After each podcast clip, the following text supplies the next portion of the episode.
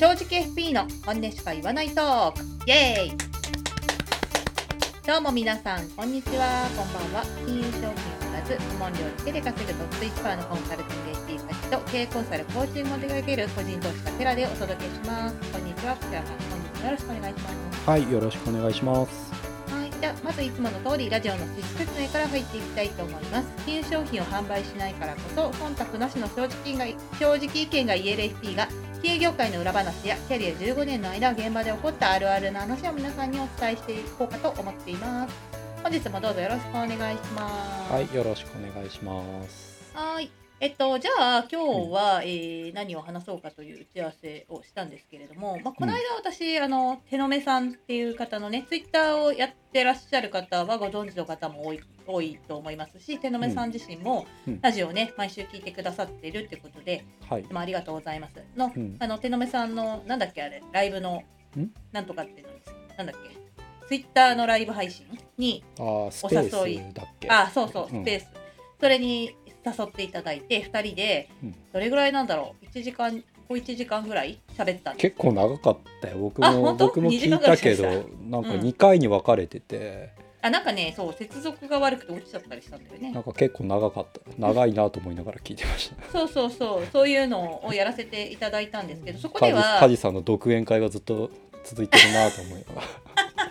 喋るの好きだからね。止まんないんですよ。うん。コントロールされないと。そう。なんであの、まあ、私の、えっと、仕事経歴とか結構あのリアルな仕事の話とか、まあ、その仕事の収益性とかビジネスモデルの話とか結構踏み込んで話をしたんですけどうん。まあえーっとその話の中でたまたまねあのあまあ今日今日っつっても大丈夫か、まあ、最近うんえー顧問契約をやっているお客様で私のビジネスモデルって、えっと年間の、えっと金融資産お客さんの保有の金融資産に対しての1%を年間のコンサルティング料金としていただいてるんですね。うんっていうあのビジネスモデルをやっていてで去年だか一昨年だか契約してくださったお客さんと、まあ、定期面談的なのをオンラインでやったんですよ。うん。で、えっと、その時に、えー本当はご夫婦揃って参加の予定が奥さんがいなかったんですよね。で、旦那さんだけ参加をして、で、私は、あれ、奥さん今日どうしたんですかって言ったら、いや、今日参加の予定だったんだけど、ちょっと急に仕事の予定が入っちゃって、出れなくなっちゃったんですよ。だから今日は僕だけで、みたいな感じで、で、いろいろ話をし終わった後に、最後に、梶さんのって言って、うんなんか僕は梶さんのサービスは素晴らしいと思ってるし、あの、なんだ、契約してよかったと思ってるし、これからも続けていきたいって僕は思ってるんですって。うんでも、えっと、妻の方が、うん、なんていうか、言葉を選ばなければ、まあ、ちょっと、あの、ケチなんですねって言って 笑ってて。なんで、うんなんかその、アドバイスに対して報酬を支払うのは、まあ、いかがなものか的な考え方なんですよ。って言ってうん。で僕はそうじゃないしこういう価値があるってことを一生懸命伝えてるんだけどなんかピンときてないようで、うん。なんて言ったらいいですかねみたいな相談をされて まあまあね夫婦でねそういう価値観が違うよねっていう話は前回もね前回のラジオでもしたんですけど、うん。まあ、そういう時になんて答えるかで皆さんもあると思うんですよ、あの特に独立系とかね、あのうん。そうじゃない FP の方でも例えば保険を提案した時に旦那さんはすごいいいねって言ってくれてるのに奥さんがノーとかそういうケースってよくあると思うんですよ。そういう時にうん。どうしてるっていう話をはい。そうをしたら面白いと思うし、でも私はあんま答えはないんですけどそういう話を ないんだ。ないっていうかまあ試行錯誤それ、そのね質問されてどう答えたんですか、その時。私はその時に、えーっと今までやっぱそういうことは何度となくあったわけですよ。ううんん、2人ともね agree な場合もあるしそうじゃないケースもやっぱあったので、そういうケースで実際顧問契約をやめてた人も多分いたと思うんですよ。辞める時って明確に理由を残念だけど教えてもらえないことが多いのでうんまあそうだったんじゃないかなって推測できるところもあると。うんでも一方でそれを払拭して付き合お付き合いを続けてくれてるお客さんもいるんですけどこれはなんかね、うんどう言ったら何が刺さるのかって分かんないじゃないですか。だってその人の価値観の話だから、うん、だから価値観というか興味だよねそこは。うんうん。興味持ってないから情報が入ってこないし価値はよくわからんってなると思うんですよ。うん。うん。そうだからそういうのもあってそう確かに今回のケースのお客さんは旦那さんは金融関係なんですよ。うん。だからよく分かってるんですよ FP のことも、うんうん。うん、だから価値を非常によく理解してくれてる。一方奥さんはうん。全然違うどっちかっていうとシステム系の方だシステム系の畑の方なんでうん。なんかどっちかっていうとやっぱ数字にうるさいタイプだと思うんですよね。うん。うん。そうそれぐらいでだからまだお付き合いも浅いしじゃあうん。そういうタイプの方にうん。なんて伝えると刺さるのかっていうのはやっぱ明確な答えはやっぱなくてその人うのん。タイプとか特性とかをよくよく観察しながら、うんなんかもういろんなアプローチをするしかないかなって気はしてますね。あとは、うん。その時言ったのは、えっと、なるべく、えーお会いしましょうって言いました。なかなかそのレポーティングあの数字の報告とか、えーだけだと価値が伝わりにくいのでこういうふううんにやっぱオンラインの面談とかもなるべく奥さんを参加させてくださいっていう話をしました、参加さえしてもらえたら私が価値を一生懸命伝えていきますって。今日はね、そうやって言いましたねじゃあ分かりましたって言ってた。なるほど。うん。うんうんうん。まあでもそれでや やめる気配はあるんですか？その顧問あ分からない。分からない。旦那さんかね。がも押し切しられて。もしそうするとしたら多分旦那さんはうん。だけが続けるとかそういう風になるかもね。それか旦那さんが費用負担するとかね。それはありそう。えっ、とどういう感じで今あれですか料金もらってんですか？世帯でっていうか個々での契約なんですか？そのお客さんは、えっとね、うん。バランスシートは別々キャッシュフローは一緒っていうちょっとなんだ特別なオーダーをもらってる方なんですよっていうと二重にもらってるってこと？いや奥さんの金資産に対してと旦那さんの金資産に対してを一括してもらうんだけど多分夫婦内では安分してる。うん。あいやあのその支払い自体梶さんへの顧問料的なものは一本になってるってこと、一本になってるけど夫婦内では安分してるだから。だから僕はうん。6割ね。君は4割ねみたいにしてる。はいはいはい。まあだからお奥さんがじゃあ辞めますになっても旦那一人で今まで通りみ続けるはたいな形はあり得るっていうことですね。うん。うん。なるほどね。ちなみにそれ奥さんも一緒に受けてもらった方がいいって梶さん思ってるんですか？どういうこと？えっとアドバイザーとして。夫婦でそりゃそうですよ。それはもちろん。だってやっぱ夫婦で、夫婦のライフプランなわけだから受けてもらった方がいいでしょ、うんうんうん。うん、まあなんかこの先ね一緒に暮らしてなんですか僕の疑問っていうのは結局多分旦那一本になっても、うん。出てくるもろもろのね話とかその数字とかは結局夫婦のものだと思うんですよ。うんうん。うんだから、うん。結局やること変わんないんじゃないっていう。うん。感覚。奥さんが理解してるかどうかとあのうん。出てくる数字とかプランプランというかその提案みたいなものはあんま変わんないのかなって気はするんですけど、わからないなそれは。実際そうなってみない。あだからあんまりえ、うん、いいんじゃないどっちでもっていうそうそう。うんなるほどね、うん、契約自体がお付き合いが終わっちゃうんだったら少し問題かなって気もするけど、うん、奥さんがまあ理解あまりねされてない状態だったら、まあ、とりあえずそういう形でもいいんじゃないのかなって気はするんですけどね。うんうん。なんか私も多分そうなったらそうなったで別にいいやって思うんだろうけどうん。でもできればなんかせっかく私としてはすごいいいサービスだと思ってるわけだからそのいいと思うものを伝えたいって気持ちはあるじゃない少なからず。あんまテラさんはなさそうだけど私はあるんだよね少なからずあ僕の場合はやってることが前言った通り少し違うんですよ。うん。僕はあの知識とか認識とかを夫婦で一致させるのはすごく大事って前回言った通りなんで。うん。で僕のサービスを一人だけ受けると何ていうのかなだいぶそれギャップが生まれちゃうんですよ。うんわかる。夫婦の中で。だからそうそうだからうん。夫婦の間の中でギャップが生まれて、うん。まあその一方がこういうふうにした方がいいって思っても進まないっていう配偶者ブロックが起こるんですよね。時に、うん。理解が進んでないから。うん。だからそれを避けるためにっていうのもあるしもう一つは僕のサービスの場合はうん。なんていう生き方的なところもあるんですよ。うんうん。こうやって言ったら人生いいよねみたいな話が、だいぶ8割ぐらい入るからそのあたりがこう夫婦間でうん。全然あの、ギャップが生まれちゃってうん。うんあのうまく進まないとかこう、うん。い配偶者に説明いくらしてもあまり理解されないっていうパターンがあるんですよ。うん。あでもそれは私がさっき言ったうん。2人が続けた方が理由をうん。かなり言語化した内容で、そう同じことだよ。うん。あのそ私も寺さんほどじゃないけど少なからずその、幸せとは人生とはお金とはみたいな話はしてるので、うん。うんそこがずれちゃうよね。そうそう。だからね、一緒にこう進めるとスムーズにいくものが、そうだよそうだよ。どっちかがブレーキになるパターンがあるってことですよね。そうなんだよ。うん。うん。それはすごくリスクが高いからうんうん。やっぱりその家族会議に入るっていうことが私は結構大事だと思ってるんで。ああそうですね。そのか、うん。その価値ね結構なんていうの見逃されてるよね。あーなる僕もそれは感じてて あの、うん。夫婦でね受けてる人僕のサービスもいるんだけどうん。あの半分ぐらいはカウンセラーみたいな話になってるんで。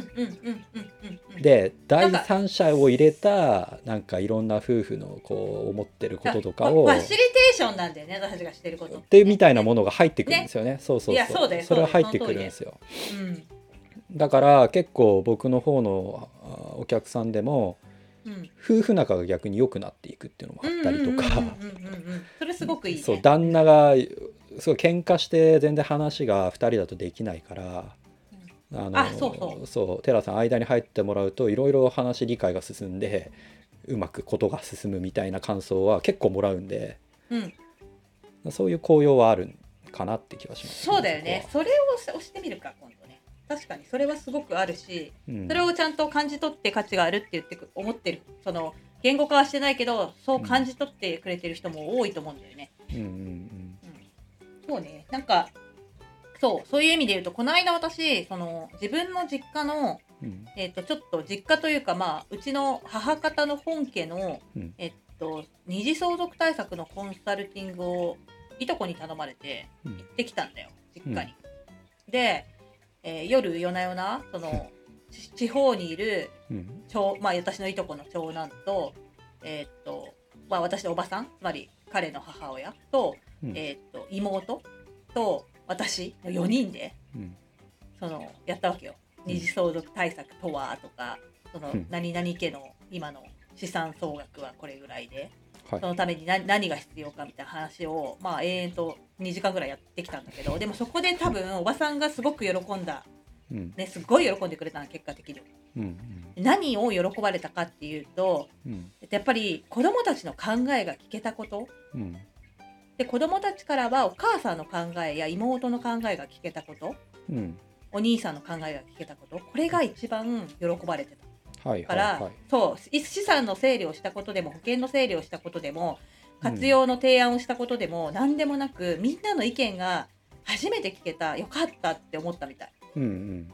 うん、だからそれに一番価値を感じたんだなっていうのがこの間そう今話してて思い出したんだけど 感じて。そうですよね。そこだ、ううん。んそういうなんていうのコミュニケーションの場としてでうん。合理的なこう、うん判断とかき基準をこちらは提供できてとか、うん、うんそういうことは結構見えない価値ではありますから、そうだよね。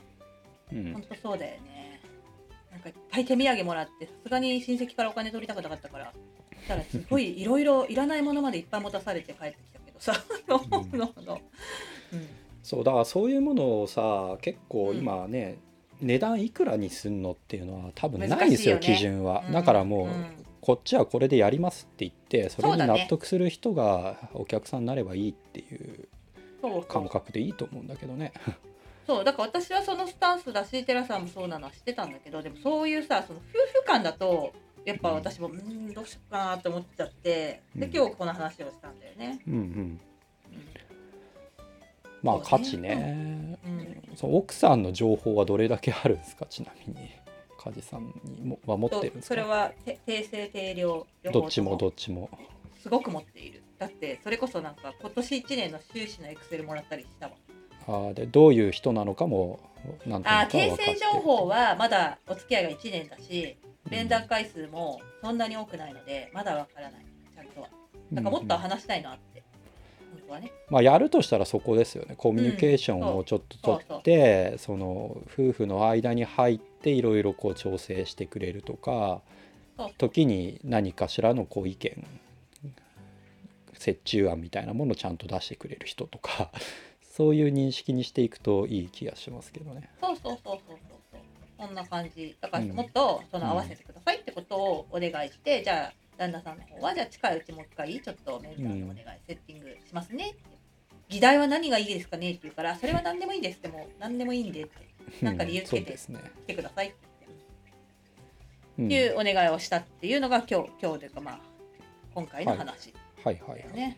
そう。ねまあねそうですね。夫婦の話は前回から引き続きあるよね。あります、ね。結構多いと思うんだよね他の FP さんでも。私のようなスタイルでやってる人は多分少ないと思うので、うん。えー例えばなんか夫婦保険の提案をしたけど、うん。そこでまあ奥旦那さんはいいけど奥さんがノーだった。また逆だったとか、うん。まあ、運用の提案もそうだよね。とか、うん。そもそも FP に相談することに対して奥さんがもう全然否定的だとか、はい奥さんは前向きだけど旦那さんがもう面談にも来ないとかうん、そういうケースはすごい多いと思うんですよね。そうですよね。そう。でもやっぱ会えないと伝えるのは難しいから私そういう時に言うのはうん。あのここに連れ出してきてくださいと。会ったらあとは何とかするんでここに連れてきてください。それだけは私できないので家に 乗り込んでってつ 乗り込んでいくわけにはいかないのでここに連れてきてください、そこまで頑張ってもらったらあとは私が何とかしますっていうふうにお願いしているから、うんうんうんうん、それでもダメだったらうんどうするかね？って感じだけど。あとはなんか奥さんと、まあ、その場合の時は旦那さんだったんだけど旦那さんがもう全然興味なくて。う、ん。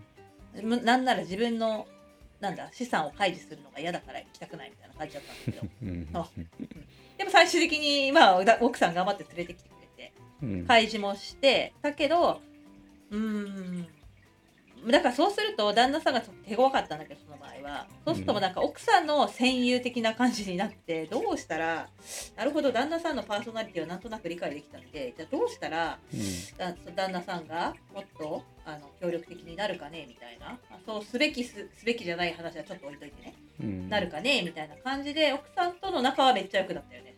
うんうん。うん。とかそういう方法もあるかなあとはそうね。保険やってた時もいっぱいあったなそういうの旦那さんと契約寸前まで行ったけど契約直前になって奥さんからノーが出るとかね。結構ああだからそれはうん。前回の質問のね中にも入る気はするんだけど、うん。その投資に関しても、うん。まあ、やった方がいいよねって片方が思ってもうん。反対側の配偶者が止めるっていうパターンはあるよね。そう。でもそれは多分運び方を多分間違えててそう契約直前になってそうなっちゃうっていうのは多分もっと前の段階ですべきことがあったと思うんだよね私はね。そう思ってたな。まあ、僕全然契約の話は全くしてないんだけどあの例えば僕のその個別株投資やってる界隈では、うん。やっぱね結婚したらあの奥さんへの配慮が必要になるパターンがあるんですよ。うん。まあ男女比でいうと男の方が圧倒的に多いから今奥さんって言ってるけど、うん。あのだから優待とかでご機嫌を取りつつ投資ってね。怖くないですよみたいな、大丈夫ですようんうん。みたいなご機嫌を取りつつうん。やってるっていう人はやっぱ昔からいて。うん。だからその辺りの自由が自由度が少ないっていうのはもしかしたらあるかもしれないですね。極端に否定的だったり、何もあの怖い怖くてそういうものに手出しちゃダメみたいな人だったら相手がね、うん。ただ中途半端に前回言ったように知識を勉強してたりとか 持論があったりするとまたややこしいんだけど、うん。うん、だからそこの辺バランス難しいですよね。投資に許容度がここうね許可許容ある人でもあまりにも逆にのめり込みすぎる人だとうん。私はこう思うってあるだろうし、うん。だからやっぱり前回言った通りあんまり興味を持ってもらわないタイプ。投資してようが、何してようが、まあ、好きにしたらみたいな。うんうん。のが一番楽だとは思いますけどね。うちもそうなんで、うん。そうだよね、それはなんか夫婦の、まあ、うん。価値観のよね、だからその時に、えっとやめてようちのお金うちの家計のあなたのお金も投資しないでとか言ってくるようだとそうそうそう。大変だよね。そう。そうですね。ね。でもそういう人もいるからね。特に女性に確かに多い気がする、うん。うん。ってなるとやっぱり運用に回せる金額も圧倒的に少なくなるし、少なそれこそ旦那のお小遣い分だけみたいに許されてる人とかいるから、いるよね。いやいやいやそれはちょっと悲しいねっていう気はするけど、うん、うんうん一番いいのはまあなんかやってることに口出さないけど興味もないみたいな。そうそうそうそうそ れが一番いいよね。そうそう。うん、そういう意味ではテラさんの旦那さんあ奥さんも私の旦那さんもそんなタイプだねうん、だからいるからね、こういうタイプは全然、うん。いるいるいるいる。いる。だ逆にあある意味うん、信用してもらってんじゃない？そうそうそうそうそうそう、ん。そこだよ。私もそうだと思う。そこだよ。お金に関してはすごい多分信用してもらってるから何も言わないんだと思う。ん、そう逆にねなんか信用ないといや私の金には手出さないでみたいな話になるとう思うから。絶対言われるよね。あなたの責任の範囲内だけでやってってそうなるとそう思うから。絶対言われる。普段から信用を積んでおきましょう。それは多分お金のことだけじゃないと思うんだ。そうですね。そうそう。お金のことだけじゃないんですよ。だから結局そうそうそう。信用貯金大事ですよっていう話ね。まあまあ信用僕はないと思うけどね、そうかな。そうなの？知らんけど。ううん。んそうね、はい。っていうところかな。あとはだからあとはその今はさそのなんだ消費者側の立場、まあ、夫婦間の立場で寺さんは話をしてくれたけど私はなんかその FP うん。をやってる人たちの立場でなんかこういうケースがあった時の話も少ししたいなと思っててまだ時間あるんで。はいはいいいですよ。うん、そうそう。で、さっき言った通り、まあ、私みたいな顧問療報酬とかアドバイザリーフィーだけでやってる FP の人って多分ほとんどいないはずなので、うん。そうじゃない人たちがこういうケースに遭遇した時、うん。まだ別に商品販売をしない方が私はいいと思ってるけど、でも、うん。とはいえ生活があるからまだ商品販売なんですよっていう人がうんね、もう多いと思うので、うん。そういう時にどうするかみたいな話。うん。はやっぱだから奥さんもちゃんとその夫婦を巻き込んで最初から話を進めるっていうのが大事かな。どっちか片方だけと話さない？っうん。ていうのは一つ大事だと思う。でただただ片方が決定権者うん。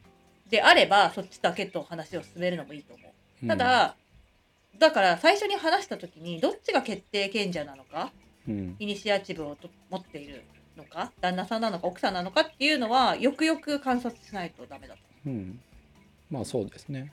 うん、観察すればわかるからベストは夫婦揃って。でもどうしてもできない場合はちゃんと決定権者と話を進めること、うん。これでだいぶリスクは除外されるかなって気はします。そうですね。だから興味ない人いるんで真面目にあの、うん。お金回りとか考えたくないですみたいな、そうそうそうそうその人に別にわざわざねやっぱりしつこく寝ちゃうよ。う来てもらってもしょうがないと思うから、ってなってるよ。面談中、うん。うん、だから本当別に必ずしも両方がっていうこともないなとは僕は思ってうんうんるけど、うんうん。ただ決定権者じゃない方と話してで最終的にドーンってやった時にいやちょっと旦那にダメって言われちゃったんでとかってなりがちなのであそうですね。最後にちゃぶ台ひっくり返されるそうひっくり返されるののでそうそう。せっかくいい提案しても台無しになっちゃうので ここだけは本当に気をつけた方がいいかな。それが見抜けなければやっぱ夫婦揃って参加してもらえばいいと。まあでもね一定の確率でそれは起こりうるけどね。しょうがなくまあ起こりうる。あとは、うん、うじうじしない。次に行けっていう話そう。そうそうそう。そうですね。それがなんか商品販売のねコミッション商売のいいところでもあるわけじゃん。うんうん。ね。バッサバッサ切り捨てるじゃん。あ またまた文句言っちゃった。そう。そうそう思いますよ。うんうん。っていうところかな。はい。そうですね。夫婦絡みはいろいろあるので、まあとは子供のこととかうん。子供のこととかさっき最初に言ったけど夫婦間であれ？これ前回話したのか？夫婦間で価値観がずれる、うん。その意見がぶつかることの多くは大抵お金のことか子供のこと子供のことっていうのはその教育そうそうそう育の問題？て方、あうーん、教育方針はかなりやっぱりどっちもほら譲れないことだからぶつかるみたいだよ、うんまあ、それもどっちかが興味がなければぶつからない。でもどっちも興味があるじゃん。あーうんそうね。そっちの方がぶつかる気はするね。だからぶつテラさんの言う通りどっちも興味があるとぶつかる典型的な例が子育てなわけですよ。ね。そう。でこれで喧嘩してるのは何度も見ましたね私。喧嘩してるというかその面談中に意見が合わなくて。どういうパターンがこう多いですか？例えば、えー旦那あのね不思議なんだけどまあ全ての人がそうとは言わないけど傾向として、うん。えー自分が育ってきた学歴を復習させたいって思うんですよ親お親御さんってなぜか。だからずっと自分があそうそうと踏襲踏襲踏襲させたいって思いがあるらしくってはい。えっとなんていうのか自分が、えー小中高私立で来てますっていう人は子供も同じようにさせたいって思いがち、うんでむしろ自分が公立公立公立国立とかで言ってると自分もあ自分子供もそれで十分だよ。それで俺は良かったから子供もそうに違いないみたいな人がやっぱすごく多くて、うん。うん、固定概念っていうんですかね。があってそれでまあ奥さんがずっとえ私立卒。旦那さんが公立国立卒とかだとするとうん。そこでぶつかる。うんなるほどね。はい、っていうのを何度か見てきました。両方ともがね私立推奨国立推奨とかだったら全然いいんですけど。それそれだけですか？ちなみに。どういうこと？うーんとその要は私立だか公立だかっていうところだけですか？もっもっと細かい話で言ったら、うん。例えばゲームはやらせるべきかやらせないはいべきか、はいはい、うん。そういうことでもぶつかるよね。例えば、うん。奥さんはテレビゲームなんてもうテレビゲームって言わないよね今ねおばあちゃんからみたいな感じです スマホスマホゲームなんてもう持ってのほかバカになるっていう人もいれば、けど、いやいや結構ゲームで学ぶこともあるじゃないっていうパパとかねそういうので喧嘩になったりとかわいそれはママ界隈でもよくあるし、うんうんうん。そういうこともあるよ。でも FP の現場ではやっぱ教育式の話がす非常にねやっぱするので多いかなって気がするね。教育資金の話はなんかどうやって見積もりやってるんですか、なんか結局変わるじゃないですか。一番負担負荷がかわでかいのでとりあえずやってみるとか。そう。でどっちかっていうとえっと県立行ってくれたらあこ都立行ってくれたらいいよね。って思ってるけど一応私立にしといてくださいとかいうケースはあるよね。うん。まあ一番だからでっかい負荷がかかった状態でシミュレーションしてみて。あそうだね。っていうところをで考えるってことね。そうでお子さんの年齢にもよるけど例えばもう、えー小学生で中受中受を考えてて中学受験を考えていて、うんもう志望校も決まっ大体2つぐらいに絞れてますっていう場合だとその2つの学費の高い方でシミュレーションしたりするよね。うんなるほどね。まあそこもねだから最初に梶さんも言った通りそれぞれにすごい主張があればあるほど揉めると思うから。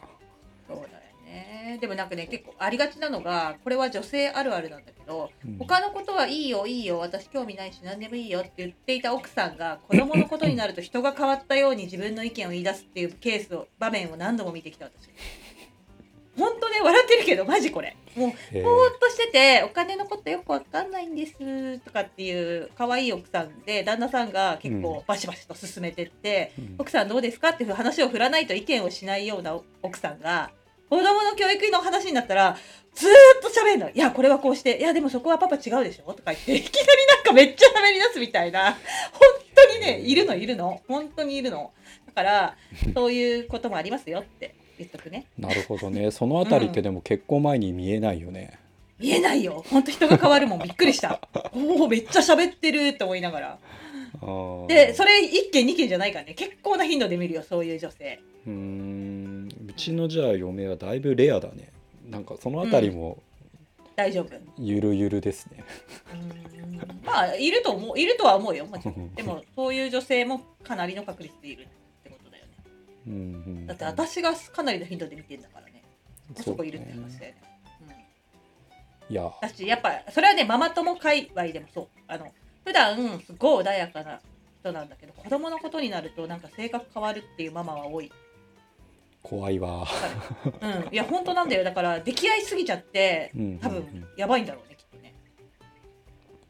だから結構ねその子供にもこうなんていうの集中そうそう視野そうい依存しちゃってんだよねそう依存気味な人だから依存の傾はね傾向はねうん。やっぱ見えると思いますよ結婚前にも、うん。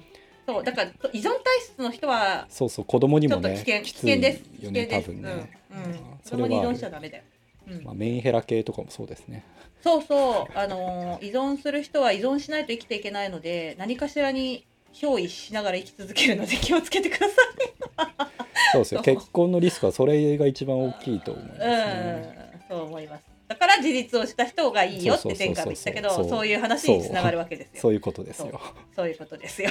綺麗にまとまりましたね。うんはい。はい。っていうことで、はい今日はじゃあいいですかね。はいはい。じゃあまあ前回、今回と続いてね、うん。夫婦の話をまあ中心にやってきましたが、少しでもね、うん。皆さんのあなるほどねっていうあのまあ、一つ参考になれば、ね。はい参考になれば、うん。はい幸いです、はい。じゃあ今日のラジオはそろそろ終わりの時間となりました。今日はここまで聞いてくれてありがとうございました、えっと、このラジオは毎週木曜日に新しいエピソードの更新をしていますえっ、と Apple Podcast で聞いてくださっている方は、えーエピソードを聞いての感想なんかを書いていただけると私たち2人はとても嬉しいし継続のモチベーションにつながります。あとまあ更新の通知が行くのでお気に入り登録ねあのこの番組のお気に入り登録をしていただけると、えーそれだけでも番組の貢献になりますのでどうぞよろしくお願いします。せっかくやってるんでねたくさんの人に聞いてもらいたいですよね。はい。はい。じゃあ、えー、とまた次回来週お会いしましょう。今週も正直に生きていきましょう。バイバイ。はいさよなら。さよなら